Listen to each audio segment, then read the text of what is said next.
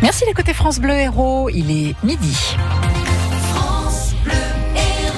Il y aura bien un procès des époux Fillon, Fabrice Hawkins. C'est l'affaire de l'emploi fictif d'assistante parlementaire de Pénélope Fillon révélée par le canard enchaîné. Les juges d'instruction du pôle financier de Paris viennent de renvoyer le couple devant le tribunal correctionnel deux ans et demi après l'ouverture de l'enquête judiciaire. Envoyé également Marc Joulot, successeur de François Fillon à l'Assemblée nationale. D'ici la fin de cette année, donc, les trois seront jugés pour détournement ou complicité de fonds publics et abus de biens sociaux, Mathilde Lemaire. Depuis le déclenchement de l'affaire qui avait provoqué, vous l'avez dit, la chute de François Fillon en pleine campagne présidentielle, deux ans et demi se sont écoulés.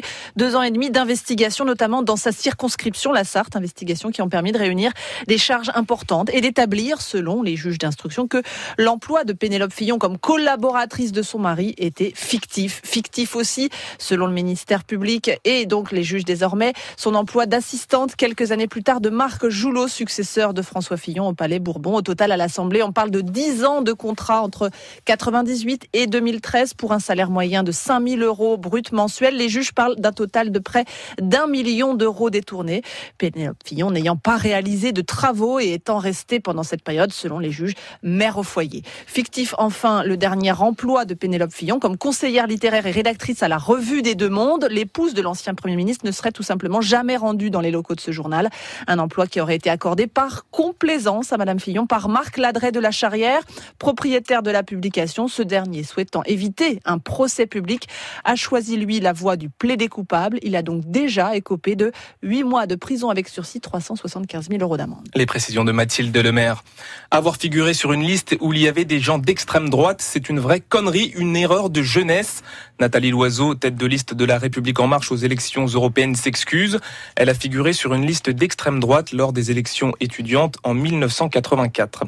Pour le gouvernement sri-lankais, les attentats de dimanche ont été commis en représailles à ceux de Christchurch qui ont visé deux mosquées en Nouvelle-Zélande. C'était en mars dernier. L'attentat n'a pas été revendiqué, mais c'est un mouvement islamiste local qui est derrière ces attaques d'après les autorités sri-lankaises. Le bilan s'alourdit. 310 morts et plus de 500 blessés à Colombo dans la capitale du Sri Lanka. 87 détonateurs de bombes qui n'ont pas explosé ont été découverts hier dans une gare de bus. Un drame familial dans l'Ariège hier. Un homme et une femme ont été retrouvés morts dans une ferme à l'Escure. Selon les premiers éléments de l'enquête, un homme a ouvert le feu sur son neveu et l'épouse de ce dernier avant de se suicider en fin de journée. Une quatrième personne, membre de cette famille, a été grièvement blessée. Un portrait robot a été publié pour essayer de retrouver un homme.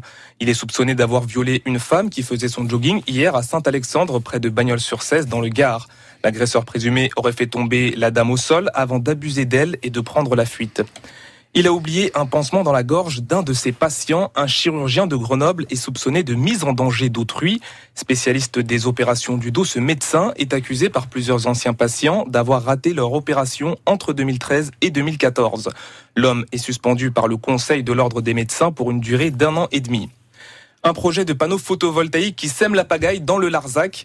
La société Arcolia veut installer 220 à et 220 et 400 hectares euh, de panneaux solaires au Cross, à côté du Keilar, mais elle doit faire face à l'opposition féroce de ceux qui sont contre. Les associations de défense de l'environnement s'inquiètent de l'impact de ce projet sur la biodiversité. Une consultation publique est organisée du 2 mai au 23 juillet prochain. Faut-il consulter les Montpelliérains sur le futur stade de foot? Plusieurs associations comme Attaque, la FNOT, mais surtout la Carmagnole ont lancé une pétition en ligne pour réclamer un référendum d'initiative locale. La pétition a déjà rassemblé plus de 300 signatures en quelques heures. Le futur stade de foot Louis Nicolin doit remplacer celui de la Mosson et être construit à côté d'Odysseum et de la Nouvelle Gare. Pour Boris Chenot de la Carmagnole, il faut absolument consulter les Montpelliérains c'est des référendums ont déjà eu lieu sur des sujets similaires. Je pense par exemple à Grenoble, pourtant des mairies de droite, hein, comme celle de Alain Carignon, qui pour euh, lancer les travaux du, tram, puisque ça faisait débat dans la population, a lancé un référendum à son début de mandat, et euh, le référendum a tranché que les habitants voulaient, voulaient un tram, et donc du coup après ça a déroulé, les travaux ont eu lieu, et ça donne une légitimité au projet. Peut-être qu'on est minoritaire, peut-être qu'on est ultra isolé dans notre positionnement de dire que 150 euh, millions d'euros ça irait mieux dans les écoles ou pour répondre à la transition écologique. Peut-être mais d'abord, ouvrons le débat et organisons ce référendum. Et après, on verra, la population doit trancher. le stade doit être inauguré en 2022. Il va coûter au total 150 millions d'euros. Vous ne manquerez pas une miette des Jeux Olympiques 2024 à Paris. Les JO seront diffusés en clair et gratuitement sur les chaînes de France Télévisions.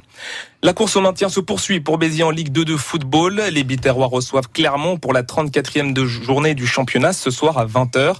Quatre jours après la victoire record à Valenciennes, 6 buts à 5, l'ASB est toujours avant-dernier à 3 points du premier non relégable.